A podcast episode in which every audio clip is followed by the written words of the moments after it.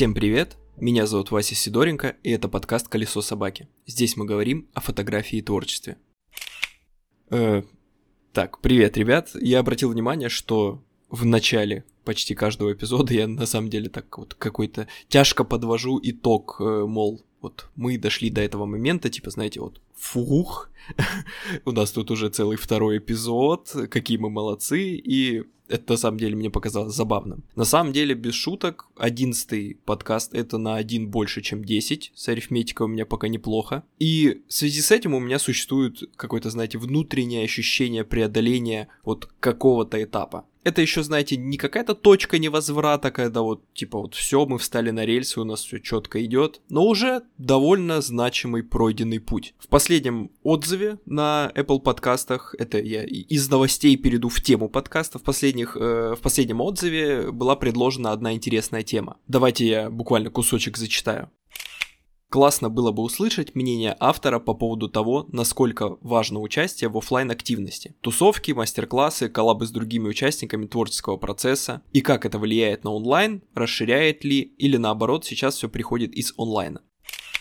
На самом деле, скажем так, последние строки э, я не очень понял, но в целом, в целом, суть я уловил. И как это у меня часто бывает, всякими отзывами, репостами вашими я делюсь у себя в сторис, этот я тоже запостил, от чего мне многие начали писать, что да, вот эта тема была бы довольно интересной. Ой, опять мне кто-то пишет. Уделите время для себя, мне пишут э, мои часы. На самом деле и без этого отзыва. До этого мне довольно часто приходили вопросы по поводу офлайн активности, вот этого всего. И я решил, почему бы пару слов не сказать по этому поводу. И так как в этом подкасте будут упоминания о всяких соцсетях, я не хочу позже оговаривать о том, что мета — это запрещенная в РФ организация, признанная экстремисткой. Поэтому говорю сейчас, мета — это запрещенная в РФ организация, признанная экстремисткой. Ну и раз уж мы ну, так случайно, случайно у нас получилось, что мы вот на этом этапе, то приглашаю вас зайти в описание подкаста или в описание конкретного этого, в конкретно этого эпизода. Вы можете там перейти по ссылкам, где есть запрещенные, не очень соцсети. Это Инста, Телеграм, Behance. Там вы найдете мои фотографии, текстовые посты, сторисы и всякое-всякое интересное. Так что заходите, ознакомливайтесь, те, кто пришел сюда не из этих соцсетей. А мы возвращаемся к подкасту. Кажется, мы, мы говорили что-то об офлайн активностях.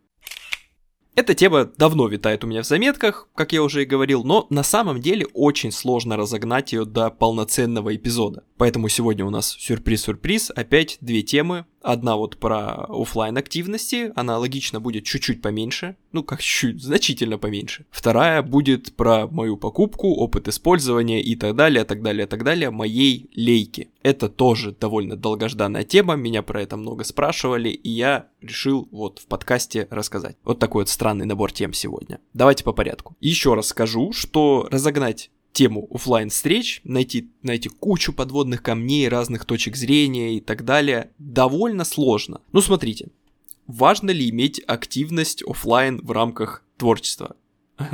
Ну, типа, да. И на самом деле, куда ни посмотри, куда ни плюнь, одни плюсы. Плюнь, плюсы, господи боже мой. Это и социализация, расширение круга общения, возможность делиться опытом и так далее, и так далее, и так далее. Быть затворником в творчестве это довольно, знаете, романтическая, но тупиковая ситуация. Поэтому общаться, естественно, важно. Вопрос мастер-класса стоит чуть-чуть особняком, но ответ на него можете найти как раз во втором эпизоде подкаста под названием «Как научиться снимать без регистрации смс». Там вот как раз вопросы мастер-классов, обучения и так далее. Там поднимался. Социальное взаимодействие это всегда одни плюсы, но только при правильном подходе.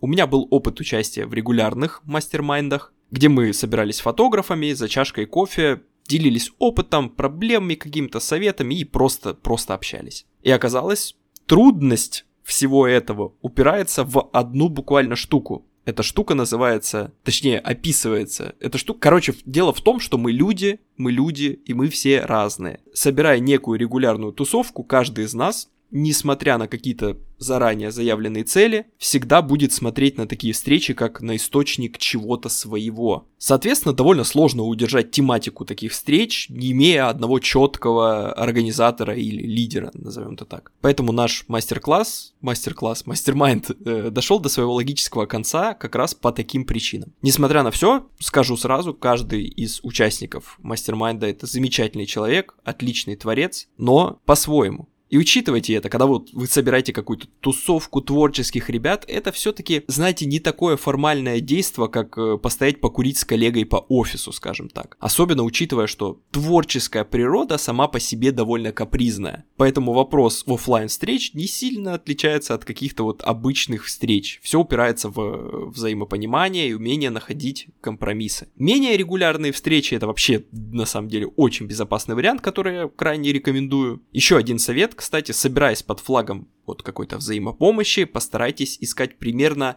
однородную в творческом смысле э, публику.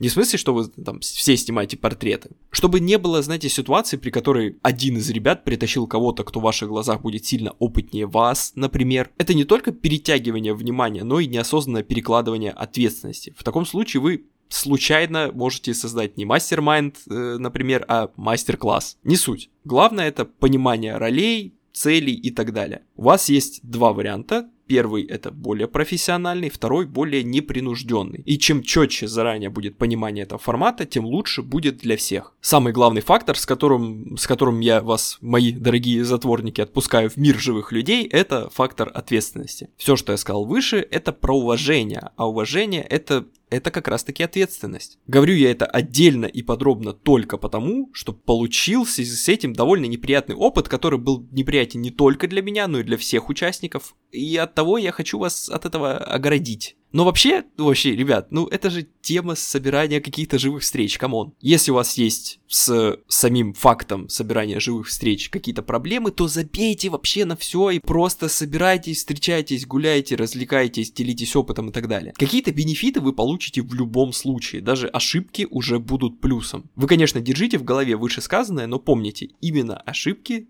двигают нас вперед. Ауф. Это вообще все должно упираться не в получение выгоды. Это важно. Такой подход как раз таки очень деструктивен. Нужно относиться к комьюнити как, знаете, вот какой-то большой семье. Делать это все вот собрание для оказания поддержки. Вообще любая движуха это круто. Я довольно старый и ленивый чувак, но может у вас получится создать какие-то обширные массовые собрания, какие-то ивенты для нашего комьюнити. Что касается, кстати, и онлайн активности. Не забывайте помогать друг другу, уделять там внимание репостам и так далее. У меня есть круг товарищей, которые всегда могут рассчитывать на то, что я уделю внимание их новым работам, репостну и так далее. И это, мне кажется, очень важным и в офлайн, и в онлайн активностях. Короче, ребятушки, ребятушки, давайте встречайтесь, тусите, организовывайте всякое. Я, я знаете, я абсолютно уверен, что вы там и без меня, и без моих советов разберетесь, как отлично провести время. Может, не знаю, даже в бар сходите толпой за меня, раз я не пью. Главное, будьте аккуратны, уважайте друг друга, любите и творите вместе.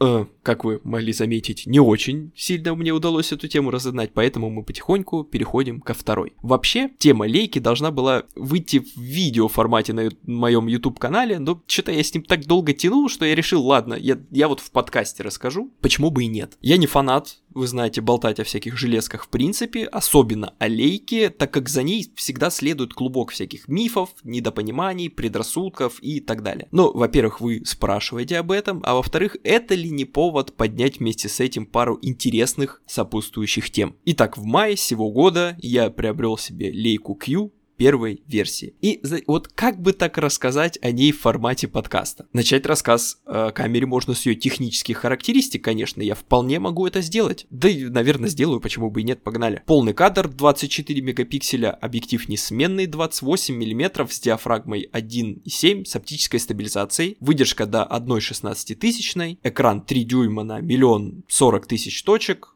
видоискатель электронный на 3 миллиона 680 тысяч точек со стопроцентным покрытием кадра. Батареечка у нас на 1200 махов, вес 640 грамм. Еще первая версия э, может видео Full HD до 60 кадров в секунду, но это в контексте именно этой камеры не очень важно. Но все же согласитесь, говорить о камере как о каком-то техническом продукте в формате подкаста ну, странно. Особенно глупо делать обзор без всяких там сравнений, картинок, видеоряда и так далее. От того, ну, это точно не будет обзор как таковой. Это будет скорее рассказ о моем опыте, experience е. Почему бы не ставить английское слово рядом с таким же русским словом, Вася, я не знаю, почему я это сделал. Я расскажу, стоит ли отдавать такие деньги за железяку, как оно вообще, если уж все-таки купил. Затронем опять то, как важно радовать себя всякой всячиной и так далее. Поэтому для наглядности я начну с других данных о лейке я купил эту камеру за 250 тысяч рублей с рук. Камера, внимание, 2017 года, то есть ей сколько? 5 лет. Да, естественно, у нас тут цены прыгают и скачут, мир абсолютно непредсказуем, но, знаете, в любой мультивселенной с любым курсом доллара камера лейка это всегда не дешево. Q, первая, первая именно версия, уже не выпускается, и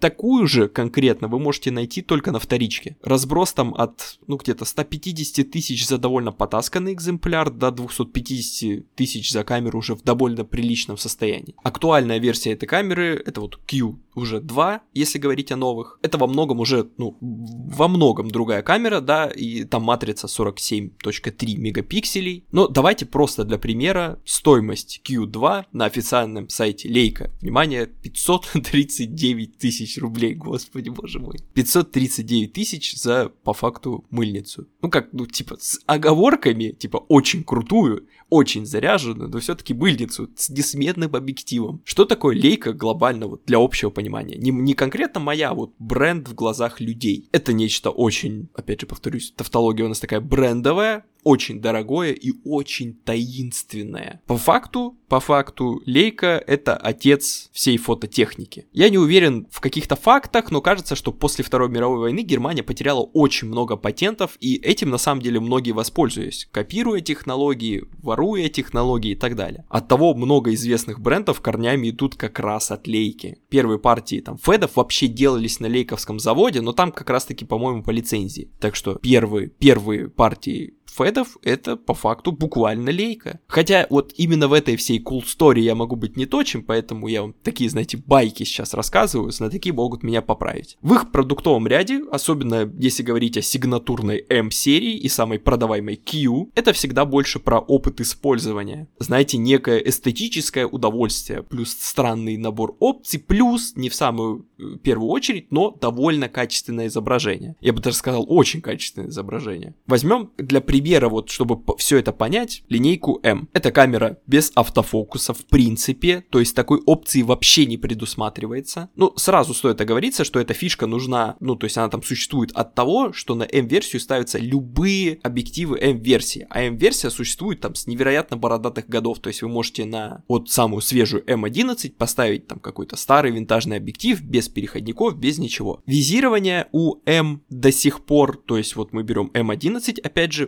предполагается через дальномерный видоискатель. Для тех, кто не в курсе, это вот такая сквозная дырка, находящаяся не по центру фотоаппарата, а фокусироваться нужно, соединяя вот, типа, когда ты фокусируешься, должны два изображения, изображения вот две картинки совпасть, и тогда ты сфокусировался. У многих на чердаке как есть какой-нибудь дедовский как раз фэт, и вы можете посмотреть и поймете, о чем я говорю. Вот то же самое происходит на M11, современной, дорогущей камере. У, э, у камер из линейки M экран присутствует то есть через который можно наблюдать за картинкой, то есть такой live view. Но в рамках M-линейки есть версия без экрана вообще. То есть, ну, вообще нет экрана. Что снял, то снял. То есть пришел, Потом посмотрел на флешки. «Ну, как вам такой, такой прикол? Есть версии и у Q, и у M, которые могут снимать только в ЧБ. И вот, вот это вот все очень хорошо описывает э, лейку в целом. Это довольно нишевый опыт, который всегда отсылает к какому-то, ну скажем так, олдскульному явлению и представляет тебе похожий, опять же скажу, мне что-то сегодня плохо со словами, опыт в рамках плюс-минус современных технологий. Трудно описать весь прикол, пока ты, ну, не пощупаешь эти камеры вживую. Скажем, моя камера, она не имеет сменного объектива, то есть ты что купил, то и купил, а вариантов тебя немного, только 28-миллиметровый объектив. При этом, да, э, Q, в отличие от M, это во многом уже такая современная по начинке камера в плане того, что есть автофокус, какое-никакое видео и так далее, всякие вот такие штуки. Но в целом, в рамках бренда «Куда ни плюнь», это будут какие-то вот уступки, приколдесы, вот, вот что-то такое, знаете. Давайте, пока мы совсем далеко не отошли, я раз, развенчаю самый главный миф об этих камерах. Спойлер, это обычные камеры. То есть, сейчас, стоп, стоп, меня вот сейчас надо правильно понять. Лейки не дают волшебную картинку, вот эту вот магическую картинку с коробки. Вы, вы это конкретно должны понять. Это отличная камера, очень хорошая. Она дает прекрасную картинку, объектив дает прекрасный рисунок, но, но принято считать, что картинка у Лейки сопровождается, ну, чем на самом деле она там только в, гол- в головах у людей не сопровождается. Какой-то цвет необычный, э, сверхъестественный, свечение у источников света, составление натальных карт, завтрак постели и так далее, и так далее. И я сейчас даже расскажу, с чем это связано. Много популярных фотографов, которые используют лейку, стилизируют, о чудо, свои кадры. Они постобрабатывают ее, используют всякие, фи- всякие фишечки, начиная как раз от мист-фильтров, которые, кстати, вот мист-фильтр висит практически всегда на моей камере, заканчивая как раз тот самый цветокоррекцию под пленку, ну, например, и прочее, прочее. Работы этих ребят очень узнаваемы. И поверьте, никто из них не скрывает, на что снимает. И нередки случаи, когда вообще это амбассадорское сотрудничество. Кто-то сейчас на самом деле с вот, вот того, что я сейчас рассказываю, посмеется, но я без осуждения про, про, просто говорю факт. Люди приписывают все эти авторские приемы слэш-стиль самой камере, то есть многие действительно думают, что вот некоторые штуки, и эта штука будет по- по-разному, короче, каждая в, в голове каждого индивидуума, она будет своя. Люди думают, что камера это делает из коробки. Ребят, это не так.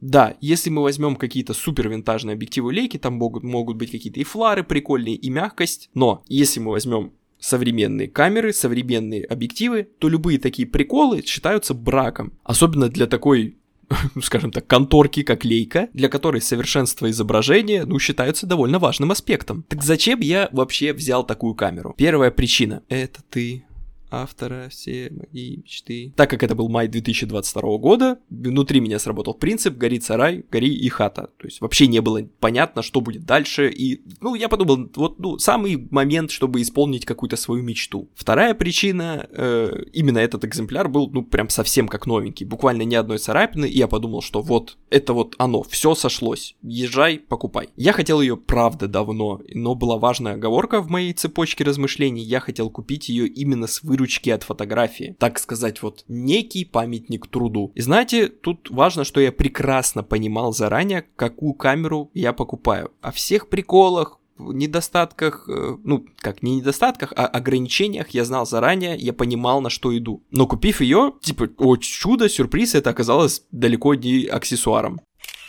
Снимал и снимаю я на нее как творчество, так и коммерцию. Это, к слову, о ее универсальности. Персонально для меня это не аксессуар, не камера для отпуска, не понт. Ну, ну, ну как не понт, Василий Витальевич, ну что ж, что ж вы людям-то врете? В общем, это моя основная рабочая камера. Давайте для контекста. Прошлая моя камера это Canon RP в связке с э, 35 миллиметровым объективом. Так что переход на 28 миллиметров был не критичный, да, пришлось немножко совсем привыкнуть, но это было не критично, опять же. И на такое фокусное я могу снимать абсолютно разные вещи, в том числе свои основные портреты. Сейчас почти нет съемок, в которых э, эта лейка не принимает участие. Я беру, конечно, свой Canon иногда, если хочу подснять что-то на 50 плюс миллиметров фокусного расстояния. И от Q сложно отвязаться. Это именно вот та штука, которая вот снова рождает в тебе желание познавать мир через объектив. Как бы это пафосно сейчас не звучало. Она маленькая, но, кстати, не невесомая, то есть в руке, в руке она ощущается, но она компактная. И такую штуку приятно всегда носить с собой. Именно из-за этого количество твоих фотографий увеличится кратно. Это в чем-то сродни съемки на телефон. С этим плюсуется еще и эстетический аспект, потому что она красивая, приятная. Это из тех штук, которые, ну, просто классно держать в руках, носить с собой. И вот из, из, из вот этих вот штук, знаете. В итоге ты ее берешь с собой, снимаешь всякие мелочи, стрит часто снимаешь, и просто владение таким аппаратом тебя просто ну, банально вдохновляет. Более того, я часто делаю какие-то портреты просто на улице, то есть это может быть и коммерция, и просто творчество,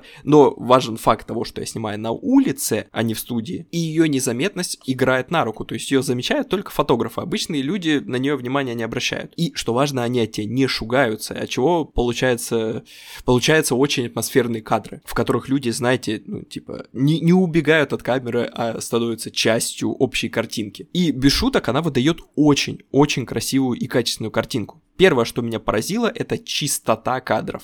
Поймите меня сейчас, Снимал я до этого на Sigma 35 1.4. Это отличный объектив, но те, кто снимал на это стекло, знают, какие там виньетки. Их можно убрать софтварно, то есть это абсолютно не проблема, но сам факт того, что они есть, поначалу меня смущал. В какой-то момент я просто забил хрен и понял, что, ну блин, ну типа, окей, ну неплохо даже смотрится. И вот на лейке вообще практически нет никаких искажений. И это настолько непривычно, что я нет-нет, да и накидываю виньетку на постобработке. Вот это все все равно про то, что, несмотря на это, это обычная камера. Магии тут в плане качества нет, но качество картинки в нюансах очень даже заметное. Особенно это если замечать, вот когда ты с КРП, Canon RP переходишь на лейку, ты такой, да, клево, но типа в целом норм. Но когда ты пересаживаешься с лейки на Canon, тут уже ты такой, а, так, а, а, вот, так вот, что был прикол. Сложно передать это все через аудиоформат, но вы можете заценить все мои работы в моих соцсетях, особенно, кстати, вот Behance как раз будет тут как раз, кстати, вы можете посмотреть там все в полноразмере. Однако, эта камера, естественно, не без минусов, что тоже нужно заранее понимать. Да, она, она очень круто собрана, и есть ощущение, что ей можно буквально забивать гвозди, и ей ничего не будет. Так как каждый экземпляр собирается руками, и в комплекте, в комплекте, знаете, даже есть подписанный сборщиком сертификат. Это мне напомнило такую штуку, вот у некоторых Мерседесов на двигателе, на крышке двигателя есть вот буквально подпись инженера, который собирал этот двигатель. Ну вот, ну вот начинка, ну скажем так, некоторые вопросы технической стороны не без нюансов.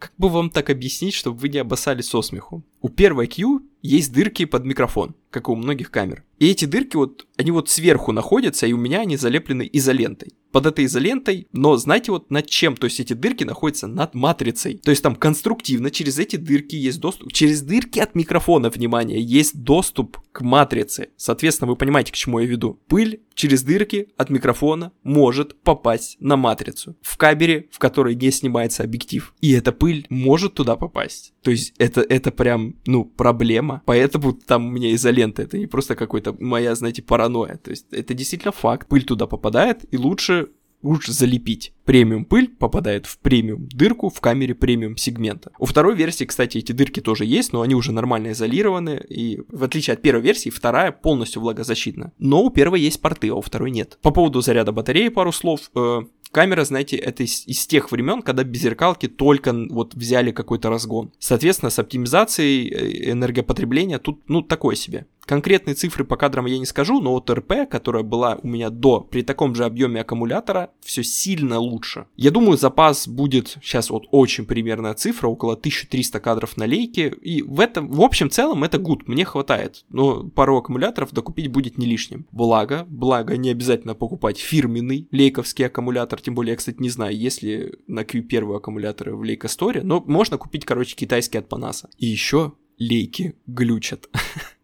Да, они глючат, говоря лейки, я имею в виду не только вот мою Q старую. Я общался с владельцами разных моделей, Q2, М10, М11, у всех бывают зависания, которые справляются только вытаскиванием внимания аккумулятора. Если не зависание, то какой-нибудь другой прикол будет, то есть в софтварно у них проблемы есть. И вот совет для владельцев, я не знаю, слушают меня владельцы лейки или нет, но если такие есть, при форматировании карты всегда сбрасывайте счетчик кадров, там есть отдельная функция для этого. Потому что когда он создает внутри себя новую папку, не, не, не маленький шанс того, что именно в этот момент камера повиснет. Есть еще один прикол с зависанием, который актуален именно для Q и модели M240. В какой-то момент я обнаружил, что эти зависания начинаются, ну, типа, ну, неприлично часто. Я пошел с этим вопросом в интернет, естественно, и оказалось, что такое может происходить из-за, внимания, люфта аккумулятора. Он же там на пружиночке, и ты когда таскаешь камеру, аккумулятор может там вверх-вниз чуть-чуть прыгать, и происходит микроразрыв, и камера в этот момент вы, виснет.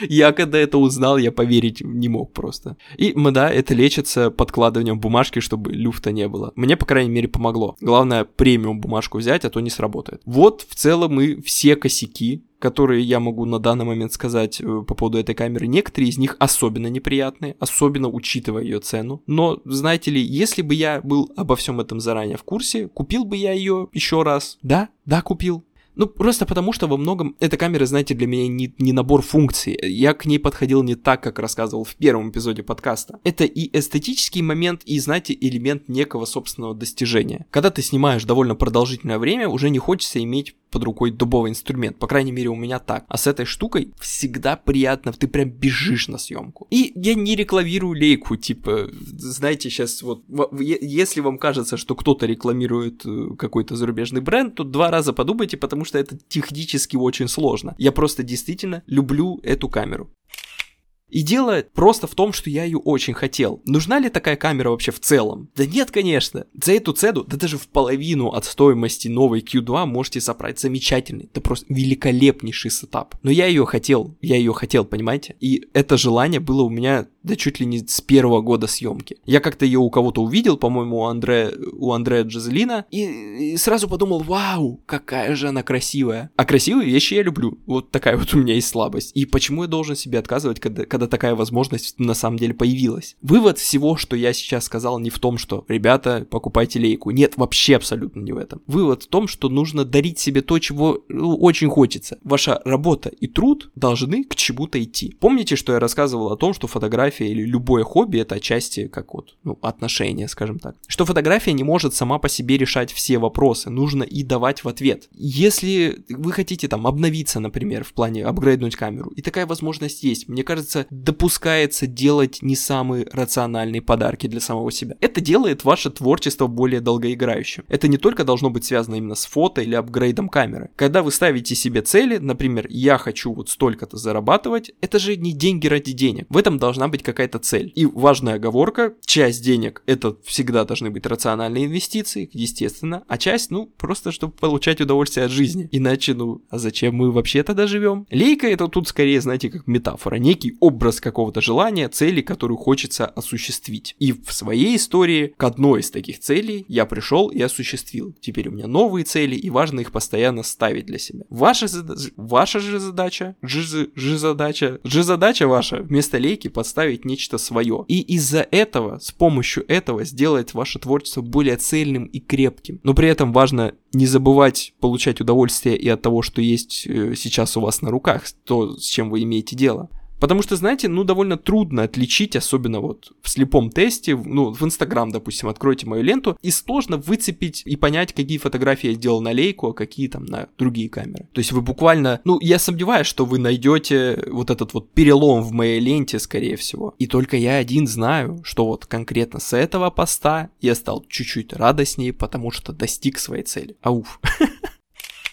На этом я буду заканчивать, и, знаете, я в курсе, я действительно в курсе о том, что не рассказал кучу всего об этой камере, э, об этой камере, но, но ведь в этом не, был, не было цели основной, да и не было возможности. Ну как я вам, типа, там, какие-то сравнительные вещи покажу, поэтому речь была о другом совсем. Если у вас есть желание купить такую же камеру, то часть информации вы можете найти у меня в телеге, я там поподробнее о некоторых вещах рассказывал. Что не найдете, просто напишите мне в личку, я всегда стараюсь отвечать. И, как всегда, я говорю вам огромное спасибо за то, что делитесь подкастом, за сторисы с отметкой и любой активностью, связанной с подкастом. Подкаст... О, господи, слишком много слов подкаста, у меня слишком маленький словарный запас. Короче, подкаст для меня стал действительно предметом гордости. Он маленький, но я вижу, как он для многих людей становится чем-то важным и даже кому-то помогает. И вот именно это делает меня по-настоящему счастливым. Сделать что-то, что кому-то помогло, это круто. То есть не ваша активность делает меня счастливым, а то, что подкаст оказался нужным. Но, но про активность вы все равно тоже не забывайте. Это делает меня еще чуть-чуть счастливее. И что самое главное, это дает возможность услышать подкаст новым людям, разным людям. Добавление подкаста в избранное, отзывы и так далее, все это очень помогает. Ну и на этом уже точно все. Я буду буду заканчивать.